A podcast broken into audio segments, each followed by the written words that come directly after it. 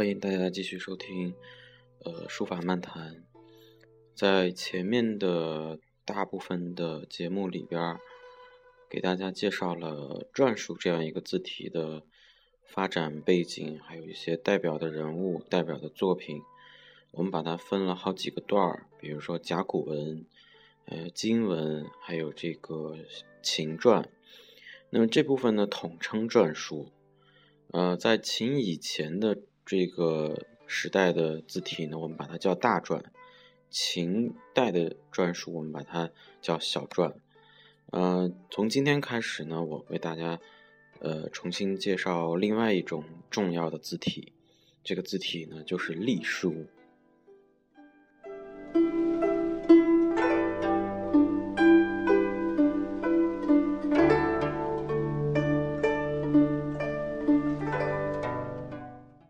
好，那今天呢，我们就简单介绍一下隶书是谁创造了隶书。那么，相传在这个呃唐代有一个书法理论家吧，叫张怀灌，他有一个呃有一篇文章叫《书断》中写了这样一个描述，大家可以听一下啊。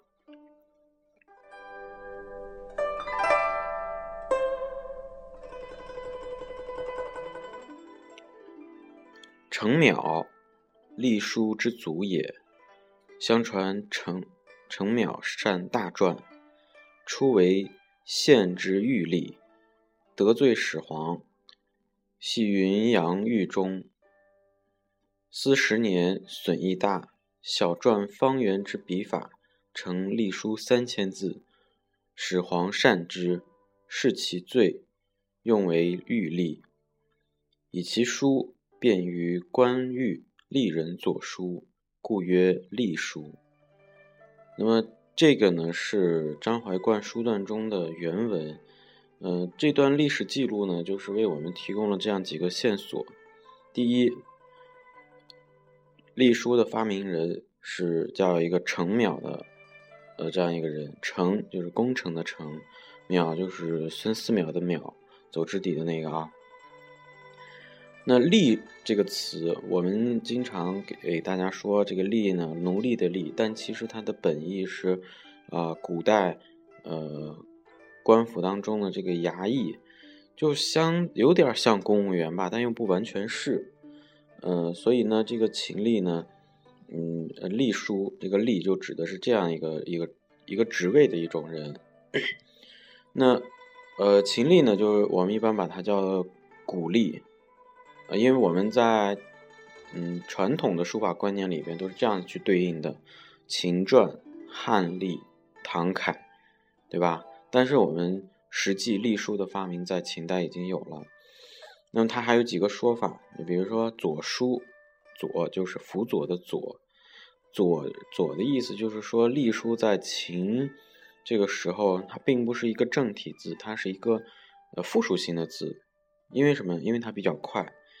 好，那还有一个信息呢，就是，呃，程淼呢得罪了秦始皇，被幽禁于这个云阳的监狱当中，在狱中呢，呃，苦思冥想了大概十余年，把篆书的笔画呢，呃，删繁就简，改成了这个，呃，比较方便的这种书写方式。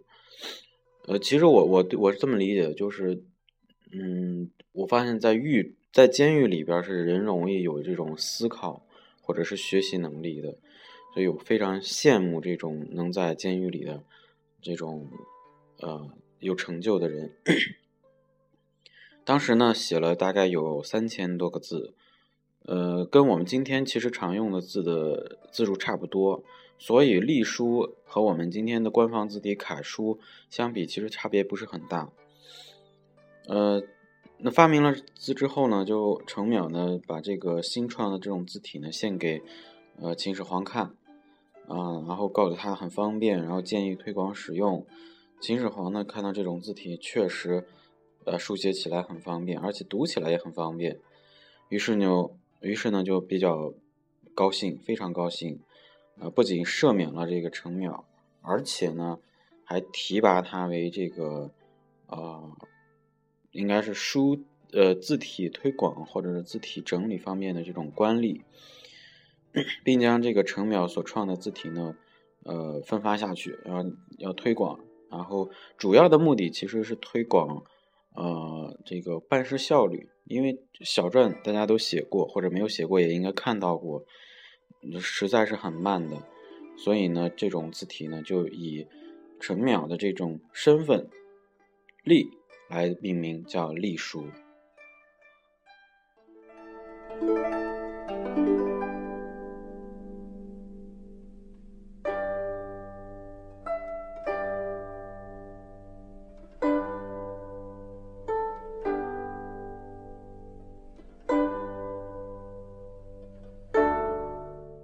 好，然后那么接下来讲一下隶书的，呃，把把什么地方改成了。隶书就是通过改篆书的哪些地方？隶书的出现呢，源于这个篆书书写太慢，这是一个大的背景。为了快捷便利，啊，程邈将篆书里的那些元曲的长笔画，大家都知道，篆书尤其是小篆都是比较长的一种字体，隶书呢反而是一种比较扁的字体。那在这个古。古隶当中，就是我们说的秦隶，分为这个，嗯，用两笔来书写，而不是原来的那种对称笔画。有的呢减少为一笔，而且用用笔呢有提按这种动作了。小篆可没有，小篆的笔画是比较均匀的，呃，所以呢出现了这种点撇捺的这种笔画，这是为以后呃楷书的发展奠定了一个基础。然后字的笔画呢有这个曲直。曲直好理解，啊，弯的、直的，俯仰，俯仰属于这个结构上的一种平衡或者对称。粗细之别，粗细就是小篆，我们都知道小篆笔画都非常均匀。比如说练中锋，一定要写写小篆。那粗细之别就有提按，这是由提按带来的。那结构和形体都发生了变化，那比较富有这个书写的意味。那随着这个时代的发展，然后文字量、书写量的不断的增加，隶书就慢慢登上了这个历史的舞台。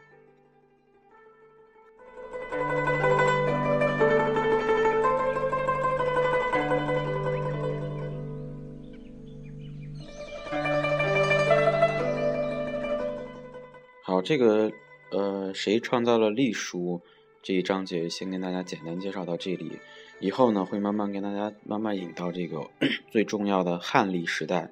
那么在讲汉历时代之前，肯定有一些小的知识点，比如秦历的代表作是什么？就是秦代的历书，啊，也叫古历，古就是古旧的古。还有一些，比如说张怀灌，这又是一个什么样的人？需要跟大家做一下介绍。